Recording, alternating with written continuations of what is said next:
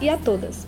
Sejam bem-vindos ao 16º episódio do PEBcast, o nosso podcast sobre a política externa brasileira.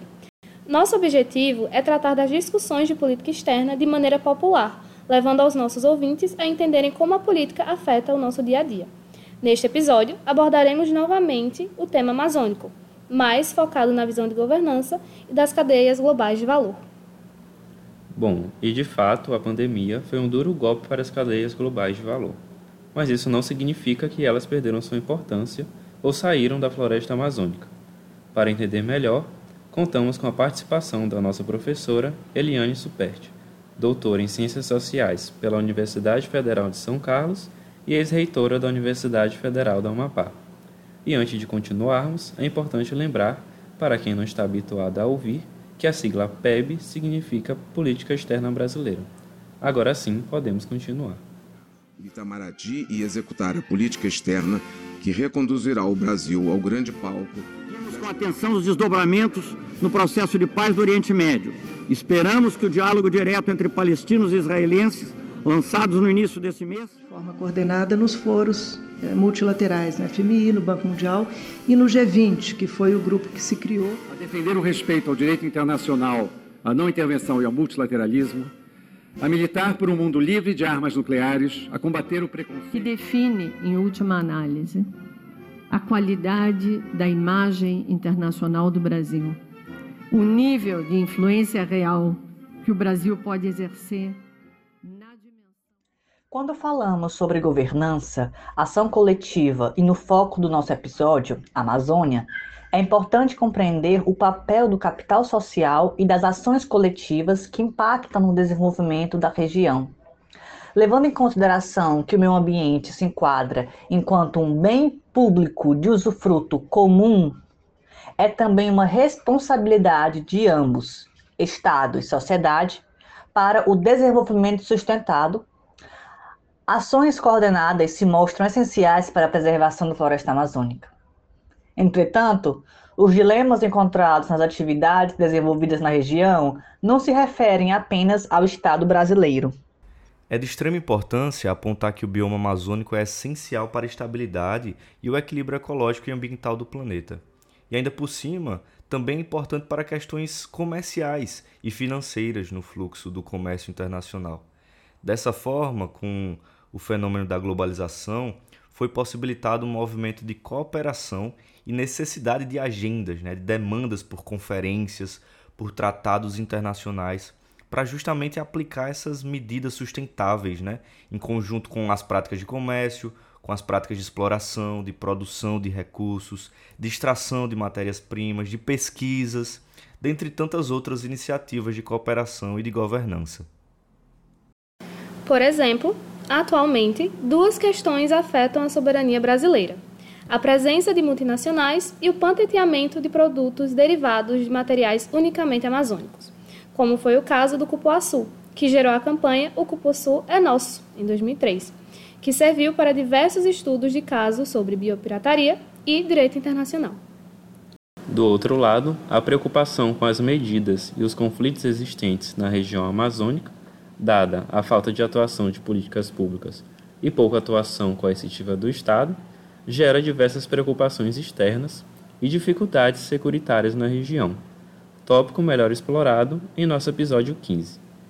Tendo em vista tudo isso, vamos conhecer um pouco mais sobre a governança e as cadeias globais de valor e como isso afeta a nossa política externa.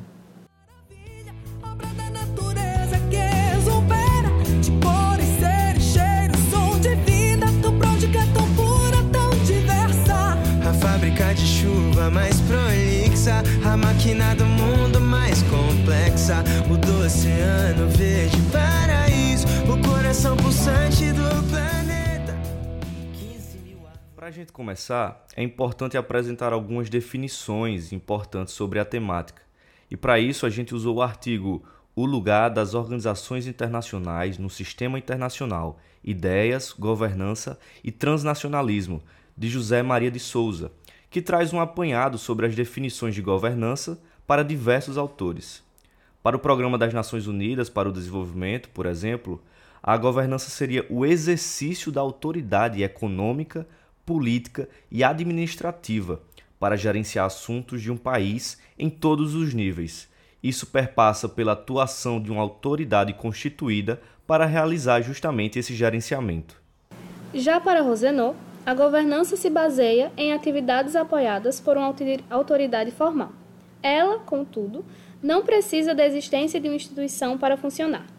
São atividades apoiadas por objetivos comuns que podem ou não vir de responsabilidades expressas legal ou formalmente, e não necessariamente contam com o poder policial para acontecer. Outro tema importante para esse episódio é o de cadeias globais de valor, temática de estudo e pesquisa da nossa entrevistada de hoje. Living e Silviano explicam que esse conceito teve seu uso ampliado com a transnacionalização dos anos 80 e a quebra de processos produtivos em etapas realizadas em diferentes países. Cada um tem a sua contribuição na produção do produto final e, portanto, na sua cadeia produtiva global. Daí decorre a utilização desse termo.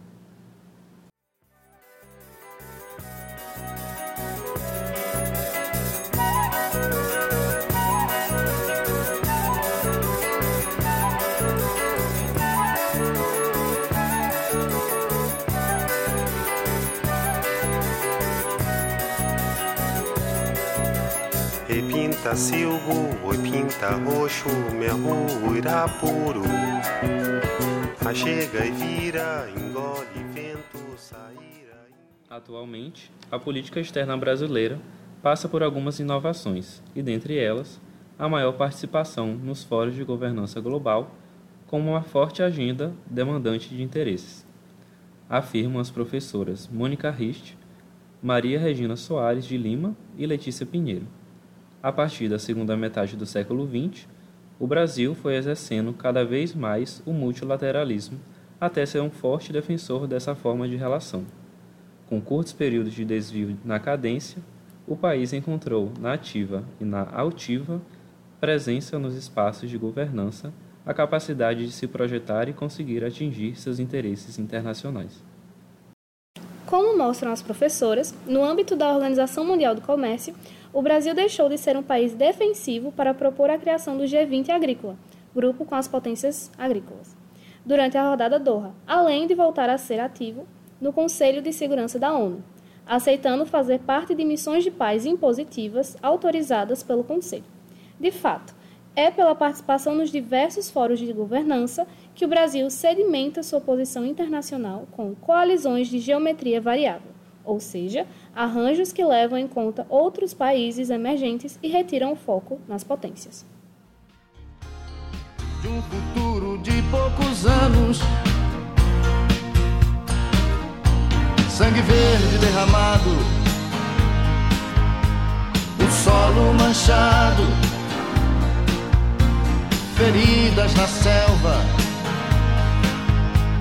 a lei do machado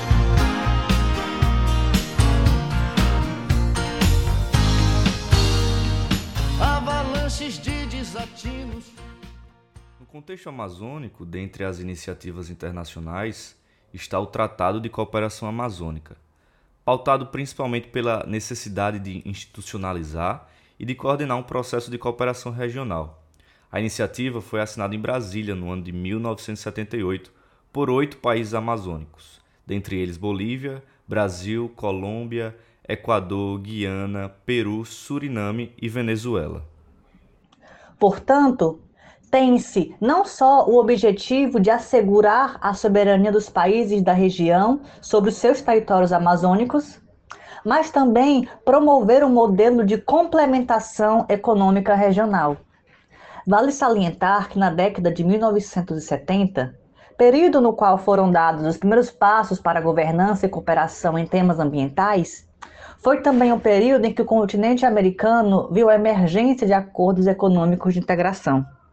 Do mesmo modo, visando estabelecer padrões e parâmetros comuns entre os países amazônicos, o Acordo de Tarapoto foi um marco relevante para a cooperação entre seus membros na busca do interesse representado pelo desenvolvimento sustentável da região.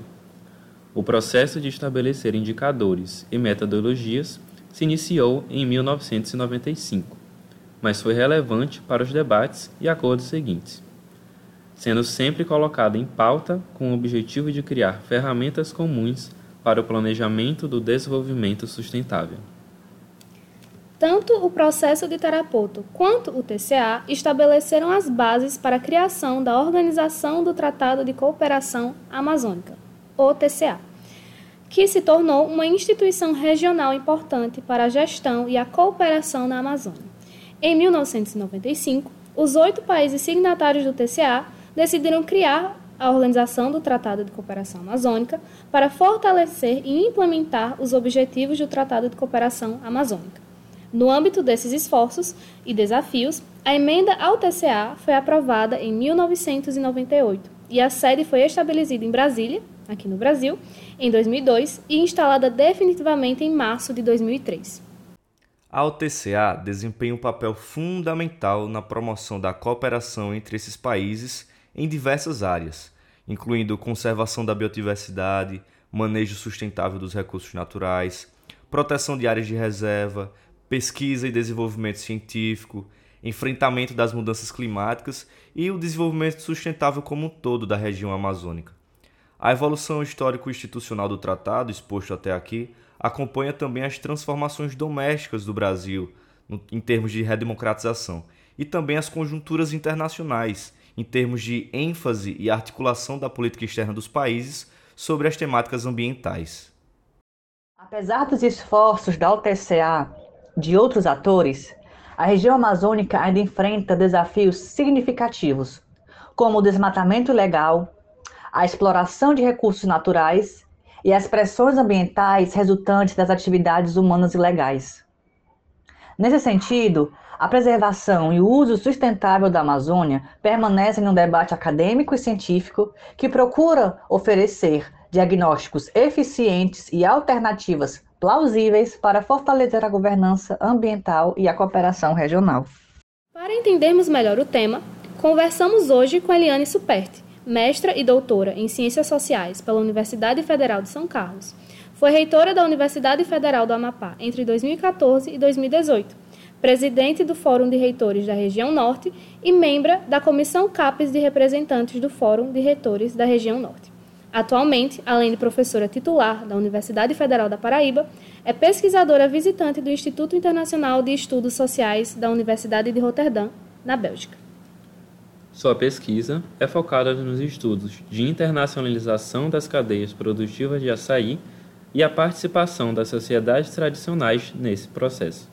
Além disso, é autora e coautora de vários artigos, como Comunidades Tradicionais Tecendo o Desenvolvimento Territorial três experiências de interações entre sociobiodiversidade, mercados, políticas públicas e ação coletiva, de 2002, e A Governança das Emergentes Cadeias de Valor e seus impactos nas comunidades tradicionais, esse em inglês, de 2018. Boa tarde, professora. É um prazer ter a senhora aqui com a gente no 16º episódio do Webcast, que vai falar sobre governança e cadeias globais de valor.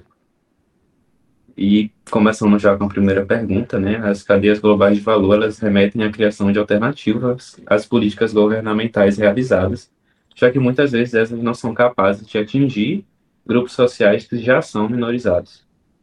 Desse modo, por vezes esses grupos conseguem se reunir para criar alternativas para o desenvolvimento de ações que consigam ser geridas para solucionar problemas cotidianos que precisam ser remediados e superados para se alcançar o bem-estar situa situação essa muito ligada à cadeia produtiva de açaí no norte do país. Nesse contexto, destaca-se exposto no artigo da senhora com a Maior Vasconcelos e o Lipigo, questões como conflito de terra, policiamento e presença do Estado são problemáticos e remetem até mesmo a problemas que foram relatados na entrevista anterior com o professor Marcos Alves.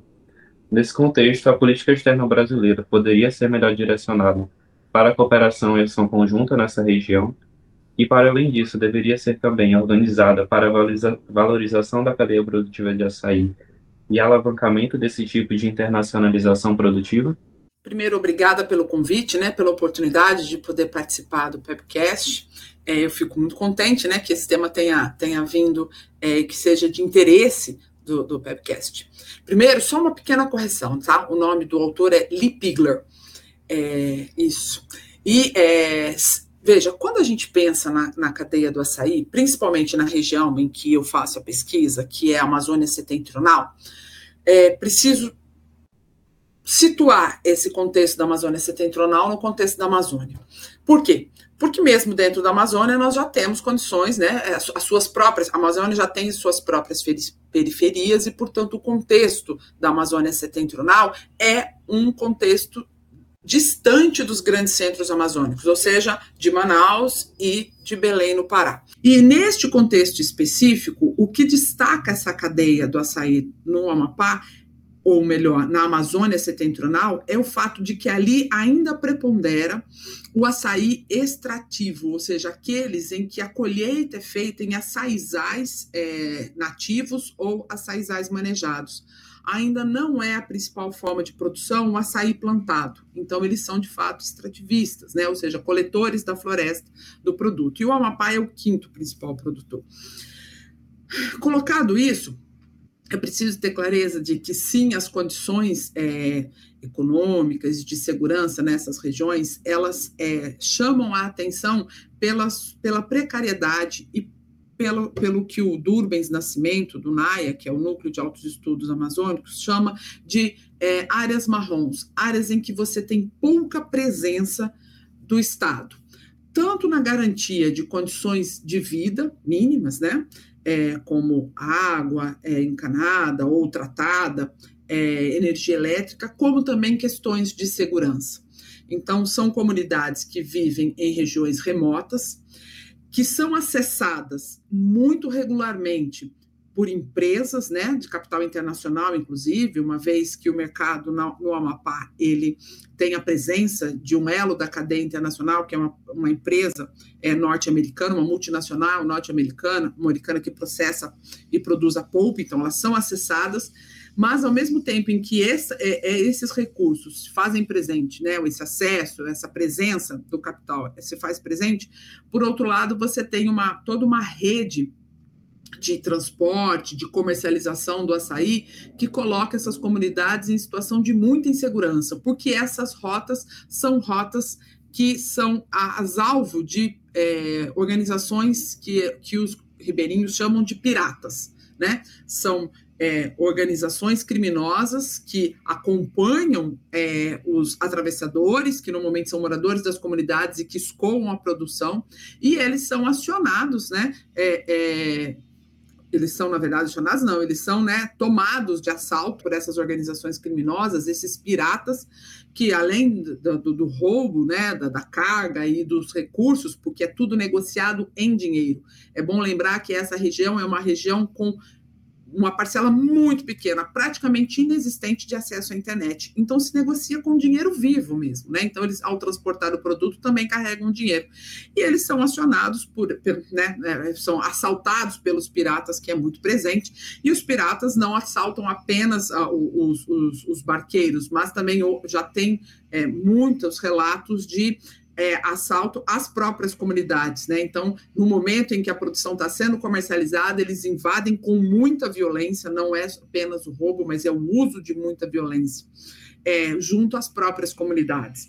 Então, é, quando a gente pensa a cadeia do açaí, mesmo numa região que é a, né, é a quinta produtora, né, não é a primeira, a primeira é o Pará, é a quinta produtora, mas que já movimenta recursos significativos, não é apenas no âmbito das questões de desenvolvimento social, como ter água, como ter energia, né, como ter condições de escoamento da produção que o Estado é precisa se fazer mais presente, mas também com questões de segurança, que já colocam essas comunidades que já são vulneráveis em condições de periculosidade, de fato, né, de estar sendo a, a, tomadas de assalto.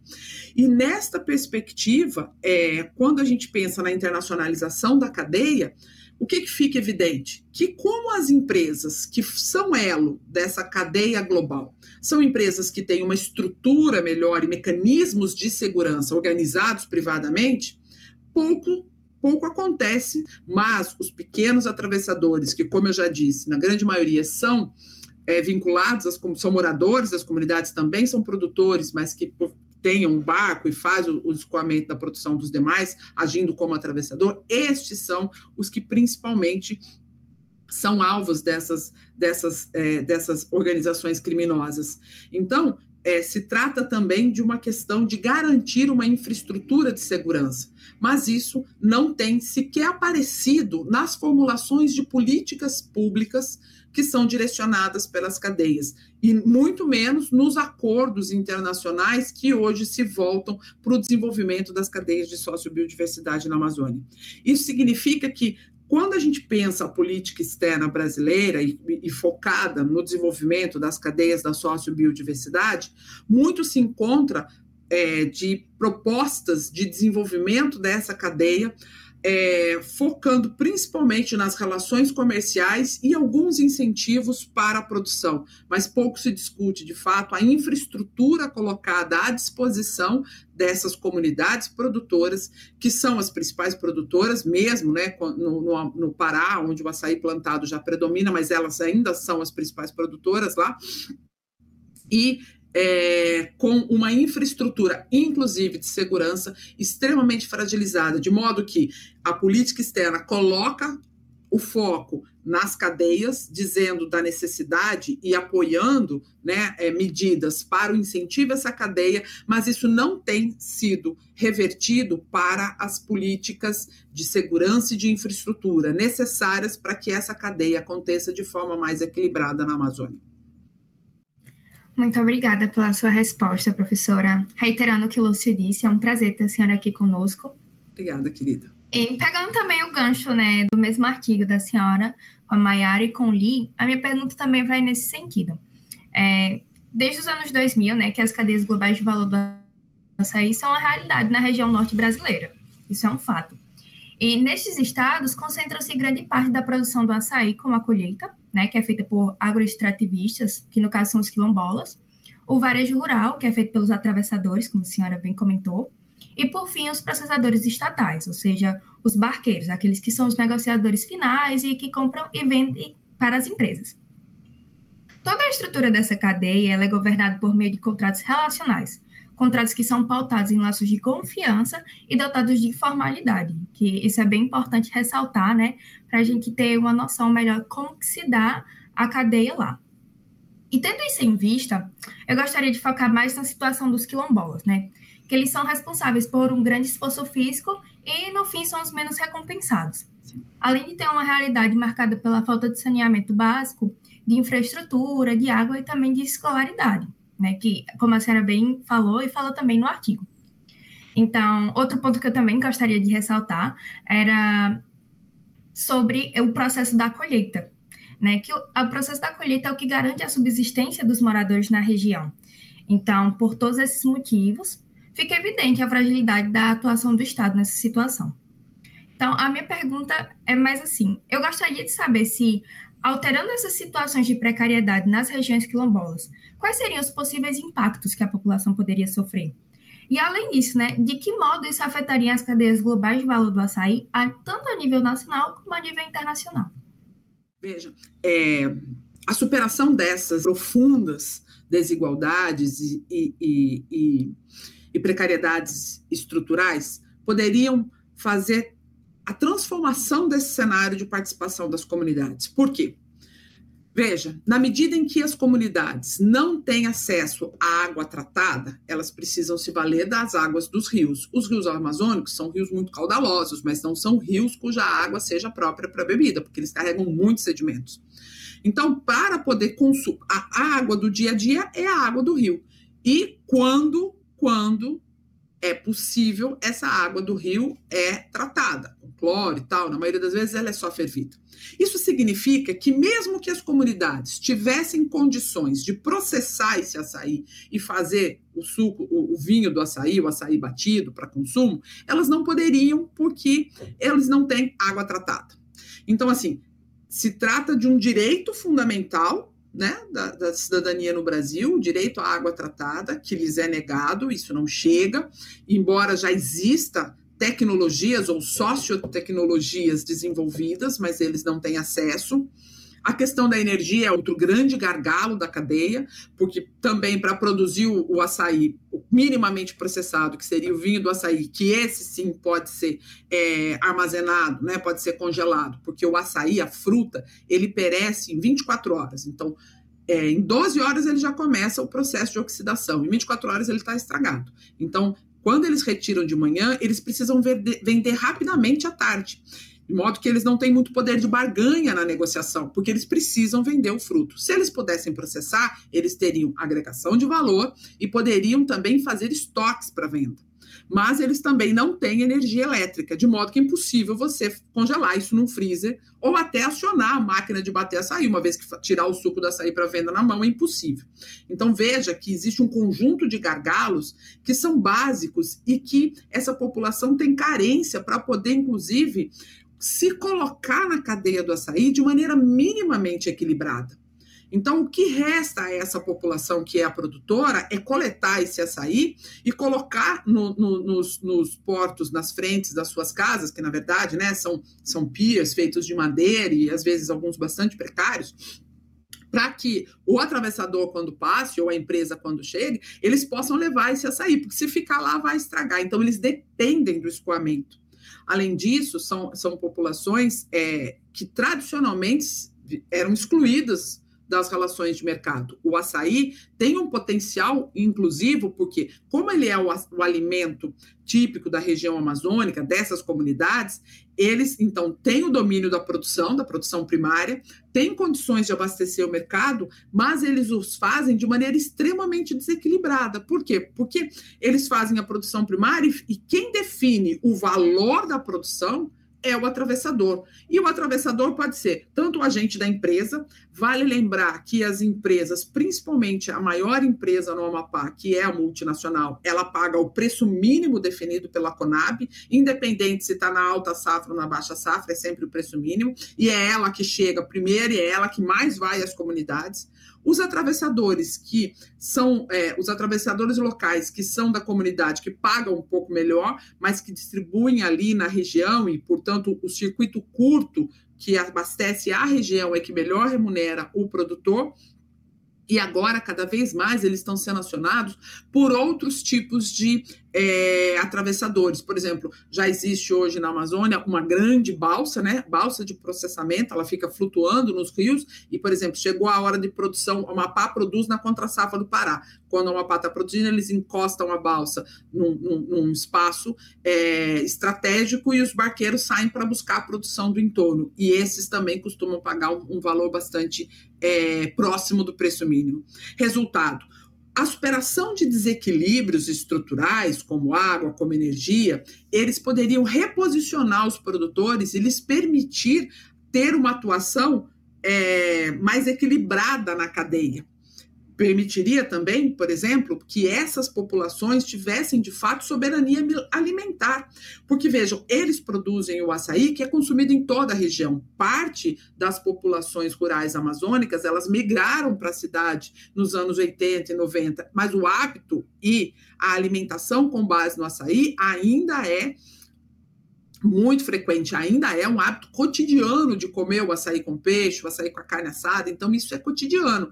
Veja, se eles pudessem fazer uso da estrutura de internet e negociar com os pequenos batedores, negociar diretamente com o comércio local, inclusive para atender essa população, isso baratearia o custo da produção na região e elevaria os valores que essas comunidades teriam acesso pela sua produção. Isso significa que eles teriam não só um reposicionamento é, na situação de mercado, mas de fato é, há mecanismos para garantir o abastecimento de outras populações que na cidade também têm o açaí como sua principal fonte alimentar.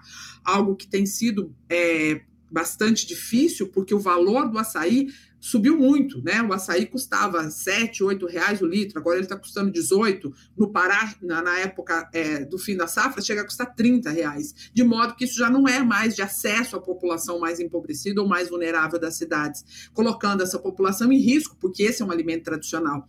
Então veja que a superação dessa infraestrutura, ela recolocaria no âmbito da, da cadeia, ela redimensionaria e traria soberania para essas populações, se elas pudessem fazer o comércio diretamente, e isso nas comunidades onde tem internet já acontece, mas elas são pouquíssimas. Segundo, é preciso também entender que é, o açaí, para ser produzido, ele depende, principalmente o açaí nativo, né, o não de terra firme, portanto, não a monocultura, ele depende para a qualidade, para a quantidade de produção da, da, da, da, floresta no seu entorno. Então, ele, ele precisa da floresta, ele precisa da biodiversidade da floresta para que o açaí seja produtivo, para que ele tenha é, muito caldo e para que ele tenha bastante antocianina e um conjunto de outras características é, físico-químicas. Resultado, é, quando essas comunidades podem se valer de valores maiores para compensar o custo e ter a sua renda, elas tendem também a fazer um manejo mais cuidadoso, a evitar a açaização, ou seja, a derrubada da floresta para o açaí, porque com uma quantidade menor de açaí ou com uma quantidade de extração de açaí X, ela ganha um valor a mais, evitando então que ela busque meios, por exemplo, de tirar a mata e colocar aos pés de açaí e fazer a açaização. Ou seja, é, produzir na Amazônia é, com estratégias que gerem para essas comunidades qualidade de vida e mecanismos para que elas participem do mercado e garantam sua condição socioeconômica com cidadania é garantir a própria floresta em pé, no caso, né, principalmente dos quilombolas, que são grandes produtores no estado do Amapá. Passando para a próxima pergunta, olhando a questão a partir da perspectiva das OIs, eu gostaria de perguntar, né, de acordo com Souza Júnior, em O Lugar das Organizações Internacionais no Sistema Internacional, Ideias, Governança e Transnacionalismo, as OIs, elas influenciam a política internacional, a criação de governança, a difusão de normas, a representação de atores diversos e também a promoção de diálogos e negociação entre Estados. Então, diante disso, a gente entende como a cooperação regional e os acordos eles podem influenciar as decisões e práticas de empresas e atores globais que operam em uma determinada região. Então, nesse sentido, sabendo da complexa interconexão entre governança global, movimentos transnacionais e levando em consideração a interseção entre governança de cadeias globais de valor e questões ambientais, eu gostaria de saber de que maneira a Organização do Tratado de Cooperação Amazônica, o OTCA, e acordos de cooperação na região amazônica estão contribuindo para a governança de cadeias globais de valor, especialmente em temas ambientais, considerando a importância da Amazônia no cenário ambiental a nível global. Obrigada, Inês, pela pergunta, ela é muito importante. Veja, hoje a cadeia, ela é principalmente capitaneada pela iniciativa privada. Né? A sua organização, é, a, o tipo de, de, de, de, governança relacional constituída, que vocês bem destacaram nas perguntas, ela é, tem por base a organização privada, de interesses privados. Né? Mas a gente já começa a perceber a presença e a influência de organizações internacionais, sejam elas governamentais ou não governamentais, então a presença de ONGs internacionais também. E como essa presença está se manifestando?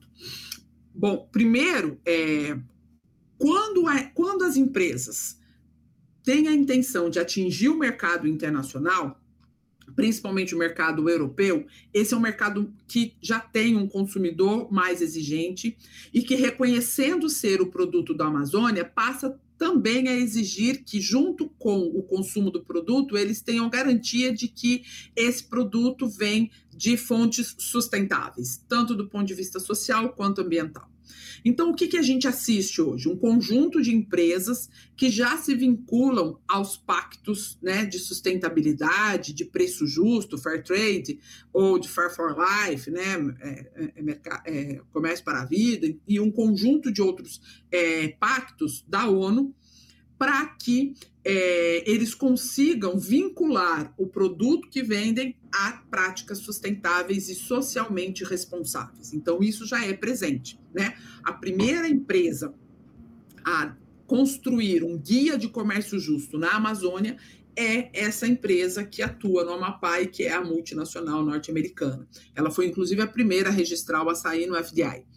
Então, o que acontece? Sim, já existe algum impacto, né? E cada vez é, mais isso começa a se transformar uma lógica na cadeia. As empresas que ambicionam o mercado internacional começam a buscar certificações orgânicas, né, de que o produto é orgânico, certificações sociais de que é, a produção se vincula a práticas sociais que garantam a sustentabilidade social e a sustentabilidade ambiental, e as ONGs e as empresas certificadoras têm acompanhado esse processo, é, inclusive para entender direito como é que está dando. Mas o que, que a gente tem percebido no campo, na pesquisa de campo? As empresas que fazem isso, de fato, algumas comunidades das quais elas compram a produção, elas praticam o preço justo, e, e, e, nesse caso o preço justo é definido, em algumas delas, né, nem em todas, mas em algumas delas é definido pelo preço mínimo da Conab.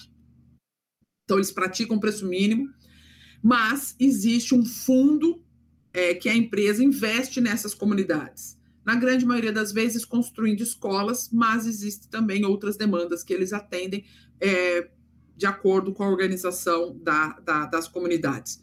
Uma outra ação importante é que as empresas normalmente é, fortalecem as organizações das mulheres produtoras, porque elas negociam com mulheres, né?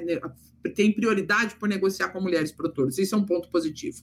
Por outro lado, o que se percebe, então, ao lado dessas questões que são positivas e que são importantes, o que se percebe é que não fecha uma conta, né? A, a, produção dessas empresas ela é muito maior do que o açaí que ela compra das comunidades que ela trabalha praticando fair trade. Ou seja, estas, estas empresas, em algumas comunidades, praticam fair trade, mas compram açaí de outras sem essa lógica e produz tudo junto e vende como se fossem todas certificadas.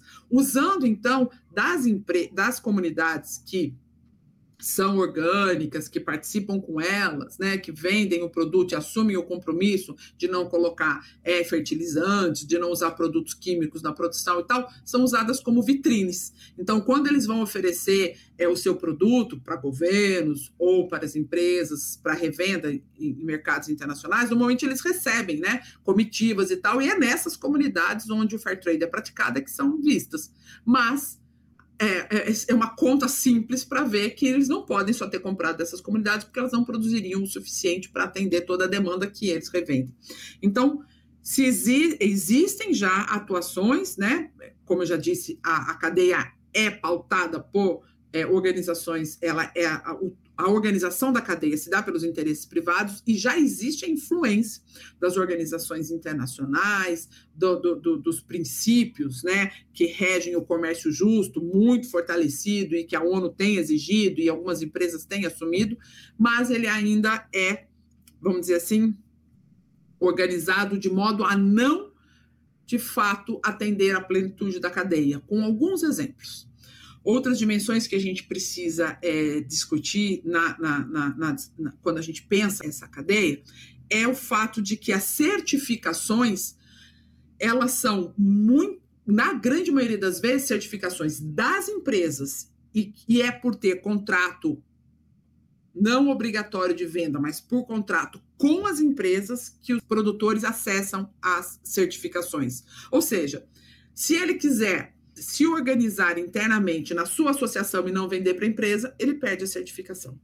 São poucas ainda as experiências na Amazônia em que as certificações mais relevantes para a participação da cadeia global são dos é, produtores através de suas cooperativas, através de suas associações, de modo que eles ficam muito atrelados à lógica empresarial poucos exemplos, mas já existem, começam a, a buscar mecanismos para superar isso. Por exemplo, a Amazon Buy, que é uma cooperativa de produtores no Amapá, ela é fruto de um, do primeiro protocolo comunitário amazônico, e ela, para além da cooperativa de produtores, construiu a sua própria agroindústria.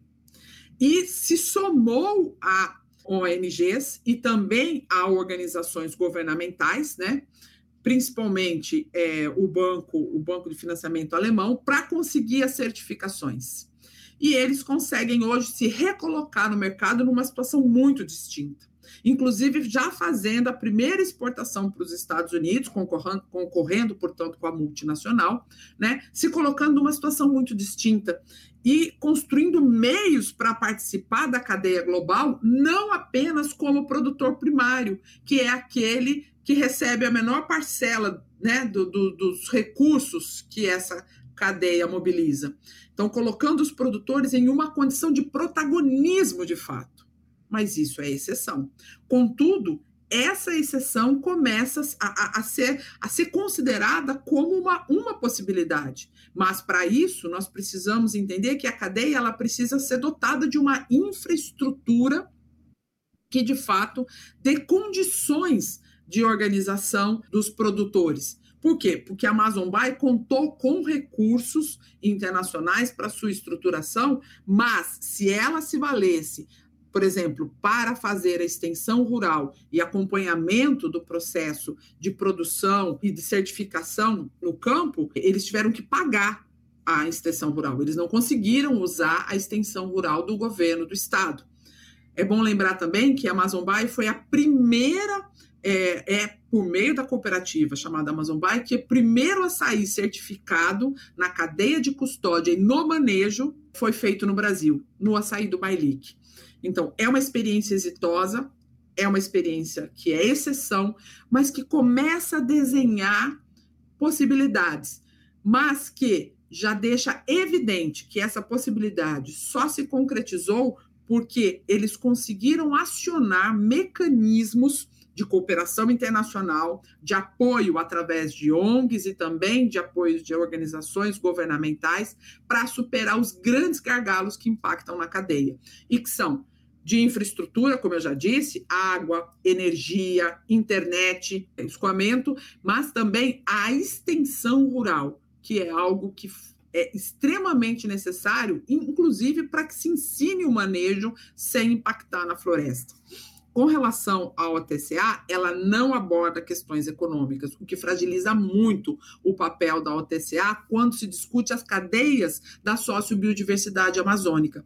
No entanto, no encontro né, da cúpula amazônica em Belém, se chamou muita atenção para a necessidade de que os países amazônicos aonde, por exemplo, o açaí está presente em todos os países amazônicos. Então, que os países amazônicos pensem conjuntamente a construção de cadeias globais transnacionais amazônicas que possam empoderar as suas populações, colocando-os na situação de protagonismo. E aí a importância dessa desse exemplo da Amazon Buy que eu falei para vocês agora, em trazer essa experiência como uma sinalização de que sim é possível fazer diferente, mas essa diferença exige investimentos. E hoje o que se percebe, aí de novo, né, voltando lá para a última, para a primeira questão que vocês me fizeram, hoje o que se percebe de investimento é, para a cadeia está voltada para a cadeia da comercialização, em que os principais beneficiados, como por exemplo com é, redução de impostos, acabam sendo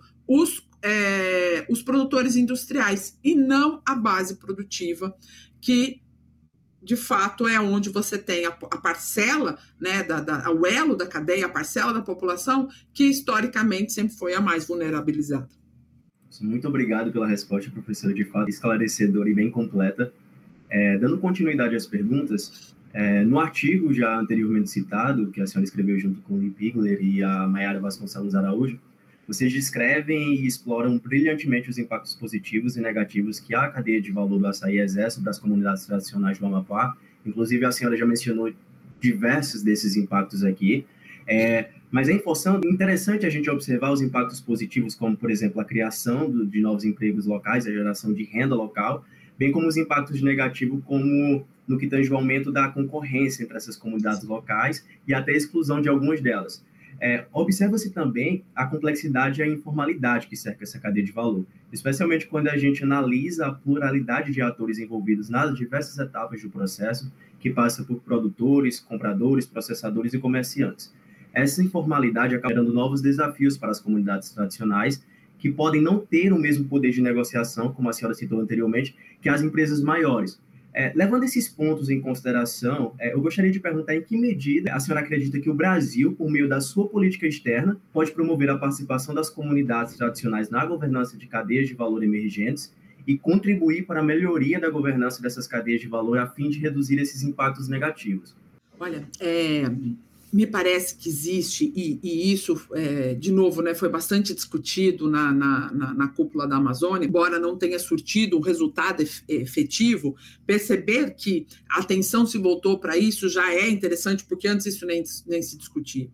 As cadeias globais de valor hoje tomam o açaí como um commodity. Ele ainda para o produtor ele é alimento, ele não é commodity, ele não é, é, é mercadoria. Quando você conversa com os produtores e pergunta o que, que eles produzem, eles produzem comida.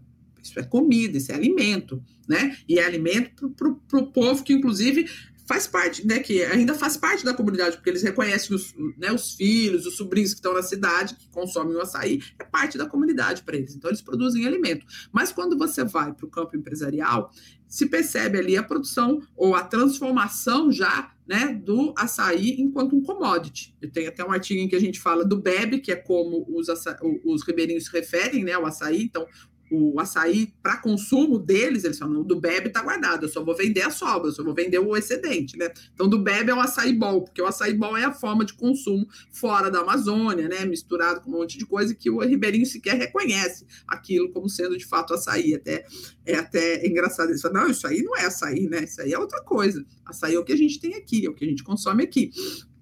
Então, veja, é, esse protagonismo começou a ganhar pelo menos visibilidade e uma estratégia que de fato parece apontar para aquilo que as comunidades pensam como possibilidade é uma cadeia global, mas uma cadeia global interregional amazônica, em que por exemplo, a, a, Guiana Francesa, ela faz, ela tem um território na Amazônia, porque né, a Guiana Francesa é da França, portanto, a França tem território na Amazônia. A Guiana Francesa é esse território.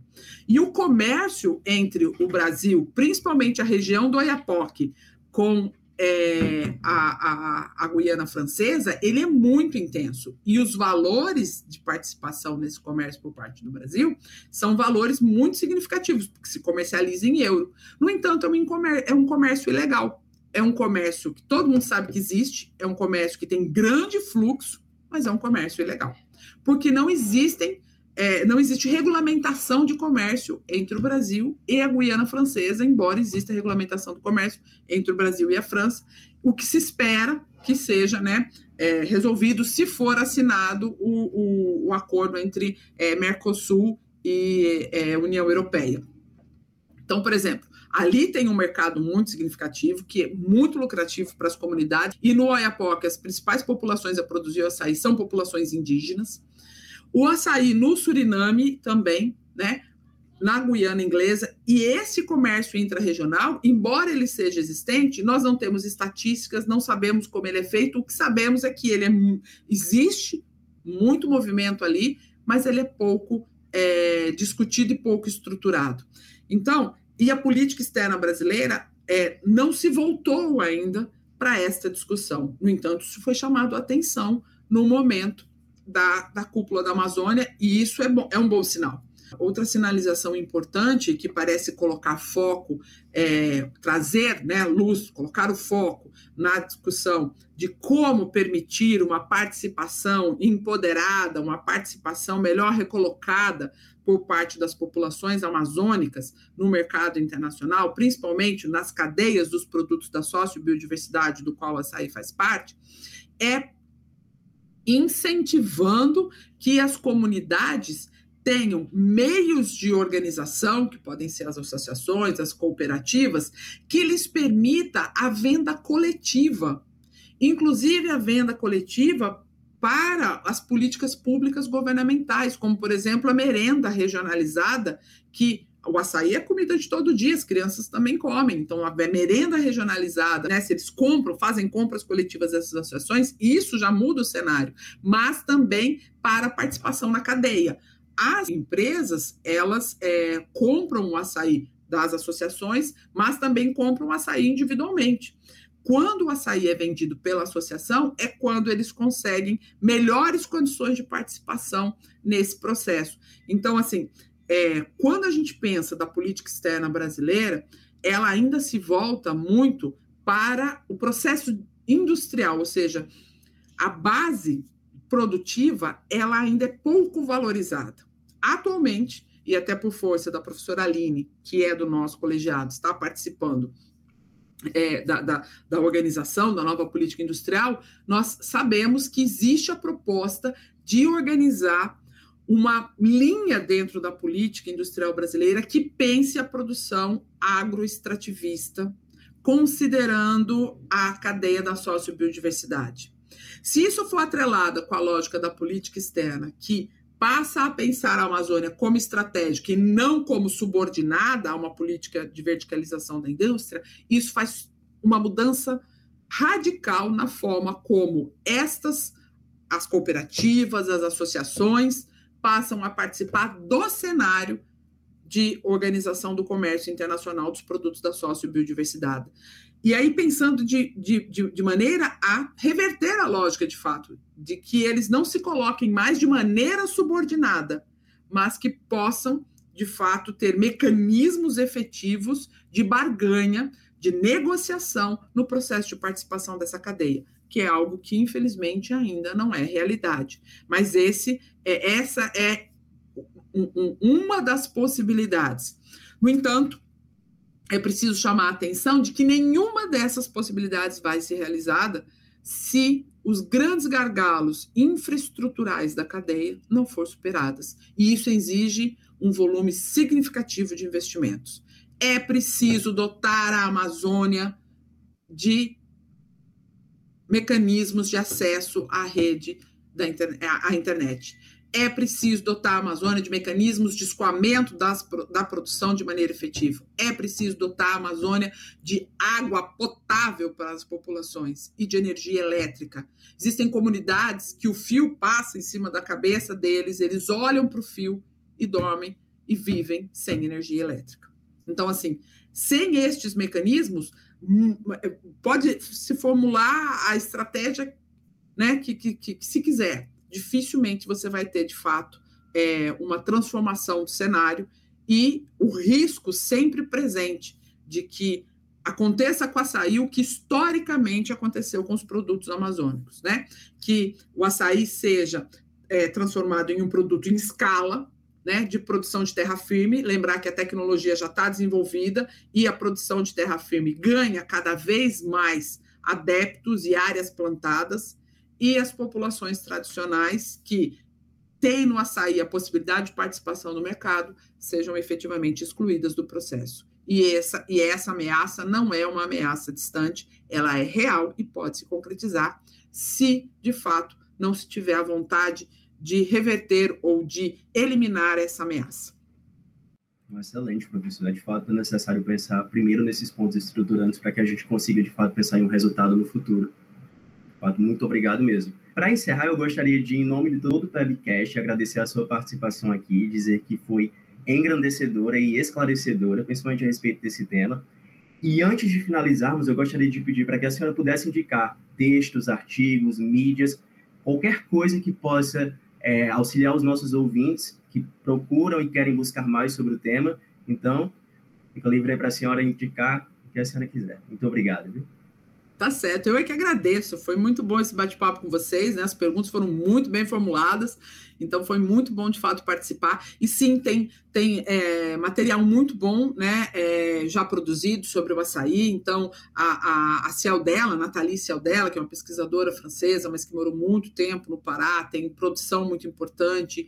A Janaína Diniz tem produção muito importante. Inclusive, é um capítulo é, publicado num livro internacional, mas que está disponível na internet. Janaína Diniz, que trata desse comércio transfronteiriço entre o Amapá e a Guiana Francesa, a, a professora é, Lívia Navegantes, né, que também tem um material que trata é, de como as comunidades têm buscado se organizar para fazer é, um, um, uma inserção mais equilibrada na cadeia global, então tem aí material bastante importante. No YouTube tem, tem, tem muito, é, muitos vídeos produzidos por comunidades ribeirinhas, inclusive. A Amazon Buy tem um deles, né? Então, o site da Amazon Buy, inclusive, mostra ali o que é, o que é a agroindústria, quem são os produtores. Vale a pena conhecer a experiência da Amazon Buy.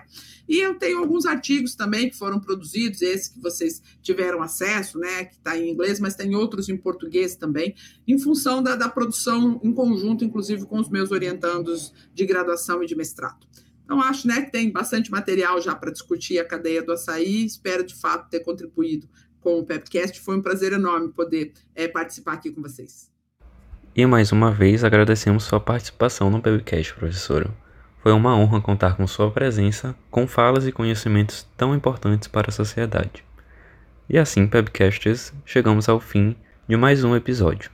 Nele, contamos com a participação de Jordana, Samuel e Lucas no roteiro, Inês, Caio e Ana Beatriz na entrevista, Lara na edição e Lúcio no roteiro, entrevista e edição.